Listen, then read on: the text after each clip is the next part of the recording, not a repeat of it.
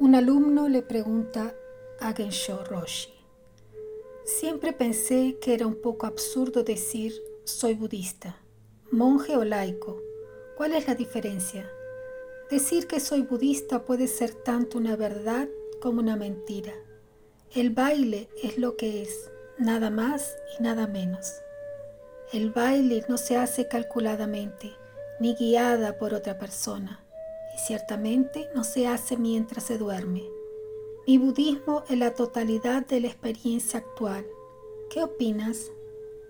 A lo que Gensho Roshi responde, todos los seres que sueñan pueden despertar, y muchos que vemos viven en el presente sin ningún pensamiento, perros y pájaros, peces y mariposas. En cuanto a monjes y laicos, cada uno acaba teniendo su camino sutilmente diferente.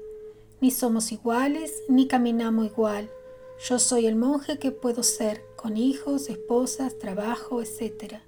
Y es muy difícil ser monje medicante en Occidente. Incluso en China y Japón no era así. Tan pronto como aparecieron los monasterios, los monjes empezaron a producir y vivir de lo que se hacía. Mendigar y dormir al aire libre solo en los países cálidos del sur de Asia.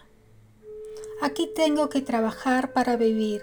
Mi sanga no piensa en apoyar al monje, y es lógico para eso solo estar solo y vivir en una habitación de la comunidad. Hay un camino de aproximación a través del intelecto, uno a través de la acción otro a través de la meditación, mientras que si no se integran, no eres un practicante budista pleno. Simplemente seguir los preceptos no convierte a alguien en budista. Lo que sí hace es intentar seguirlo y practicarlo de alguna manera sin dejar los preceptos de lado. Lo dijiste muy bien, no hay verdad ni mentira, solo un baile.